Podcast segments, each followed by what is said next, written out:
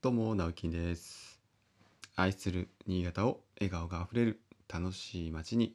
という目標を掲げて、え新潟エンジョイクラブという活動を始めました。おはようございます。今日はまだ6時前です。早朝収録戻せました。はい。ただ、ジョギングはね、えー今日はもう本当に軽く、もうゴミ捨ての往復だけにしておきました。うん。まあ、あの、やる気の問題でね、これはね、はい。走り始めれば、まあ、明日は大丈夫かと思います。はい。今日めちゃくちゃ天気良かったですね。一日いい日になりそうです。はい。えー、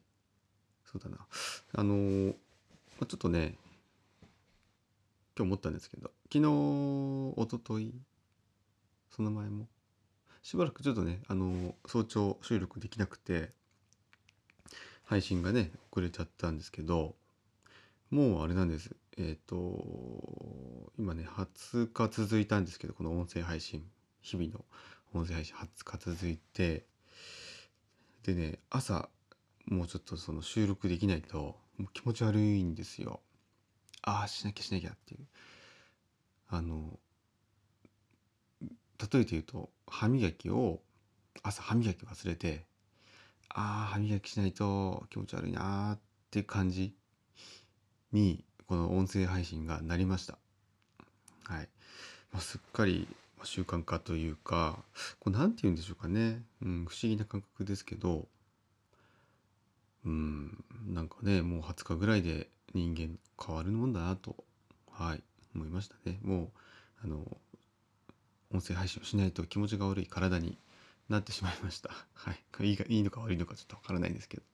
うん。でも、そのぐらいですね、あの、当たり前なことに、うん、なりつつあるなと感じました。はい。でですね、えー今日のテーマはですね、まあ、昨日にちょっと続きます。うん。あの、まあ、家を、まあ、資産として、うん、資産化するには、ま、どうしたらいいかなっていうお話、ちょっとしようかなと思うんですけども、昨日はね、えーまあ一般的な家は家っていうのは資産じゃなくて、まあ、負債というカテゴリーに入りますよっていうお話だったんですけどもうんあのーこれはねまあ捉え方もあるんですけど、うん、単純にまああなたのお財布からお金を奪っていくものかお金を入れてく入れてくれるものかこれで資産とか負債っていうのはあのカテゴライズできるんですけど分けられるんですけども、うん、でそれで言ったらあの家っていうのは、まあ、住宅ローンを借りて建てる場合が多いので、はい、あとまあ最初の一括払いでもそうですよね。お金がドーンと出ていきますか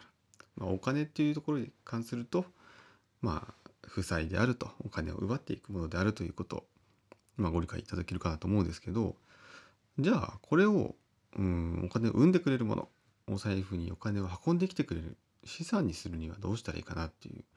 ところを少し考えたいんですけど、うん、まああのこの話をする前によくありますよね。持ち家かあの賃貸か、まあ、つまりあの月々ねあの借りて、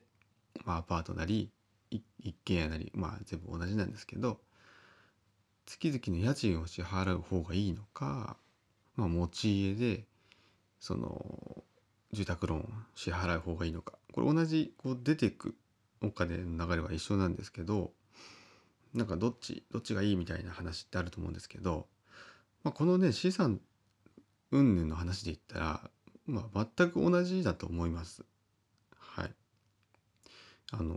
持ち家はね、まあ、自分の所有になるからということもまあ一理あるんですけどもそのお金の流れだけで言えば全く同じですよね。借りてようが買おうがお金は毎月毎月出ていく。で金額の代償はもちろんあってもですね。うん。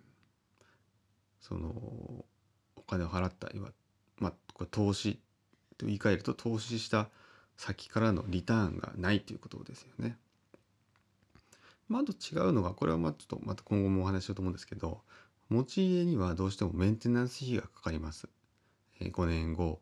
10年後10年ぐらい経つともう必ずどこか直します。で15年だったら、まあ、例えば給湯器とかお湯を沸かす給湯器なんかはもう大抵15年15年持ったらいい方ですね10年から15年で交換というふうに言われてますしまああと外壁も塗らなきゃいけないとか20年ぐらいすると今度水回り全部ねやり替えとかはいもう消耗品なんですよねそういうところっていうのは。でこういう費用っていうのは、えー、借りてずっと借りている家であればあの大家さんが直してくれますので、えー、かかっていきません。でも持ち家なら自分で直さなきゃいけないです。はい。なので持ち家の方がメンテナンス費用が上乗せされていくので、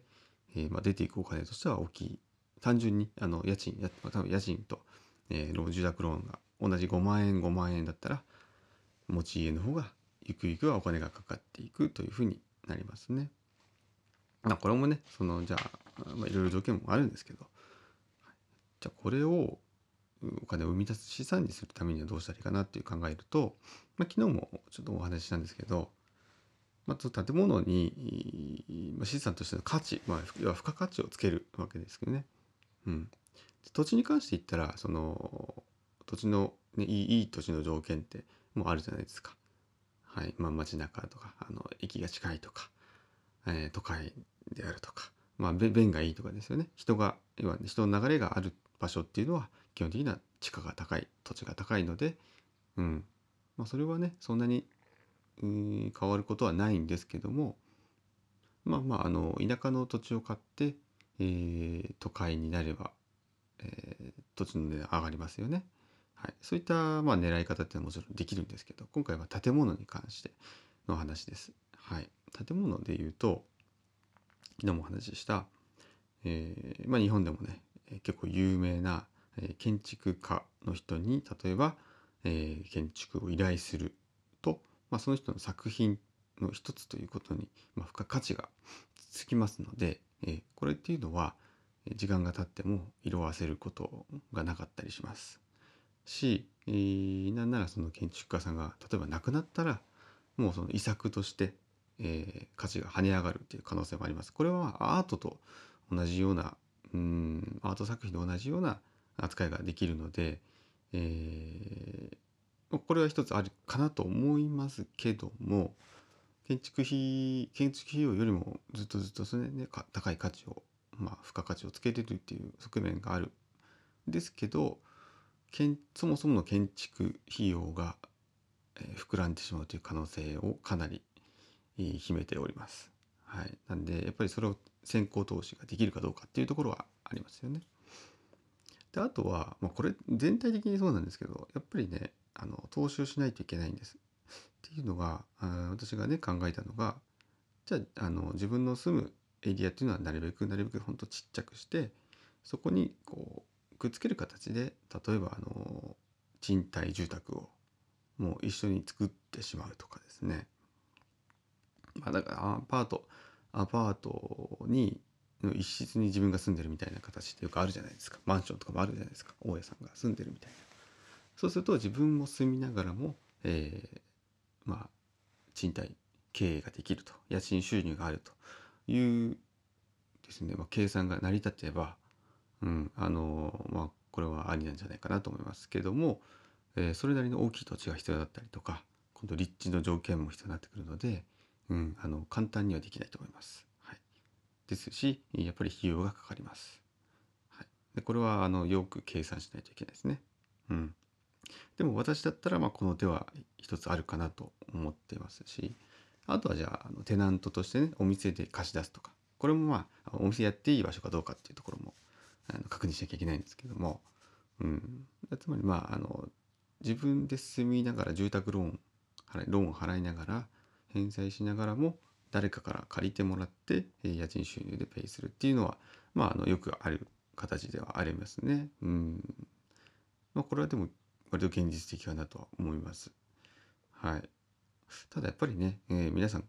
あの私もこう分かりそうだなと思う人にちょっと話をするんですけど、まあ、なかなかピンとこないですよね。うん、まあだと思います。一般的ではないので。うん、あと何があるかな。まあ、またちょっとね考えてみてなんか思いついたらお話ししたいと思います。はい、えー、では今日があなたにとって笑顔あふれる一日でありますように。それではまた。バイバイ。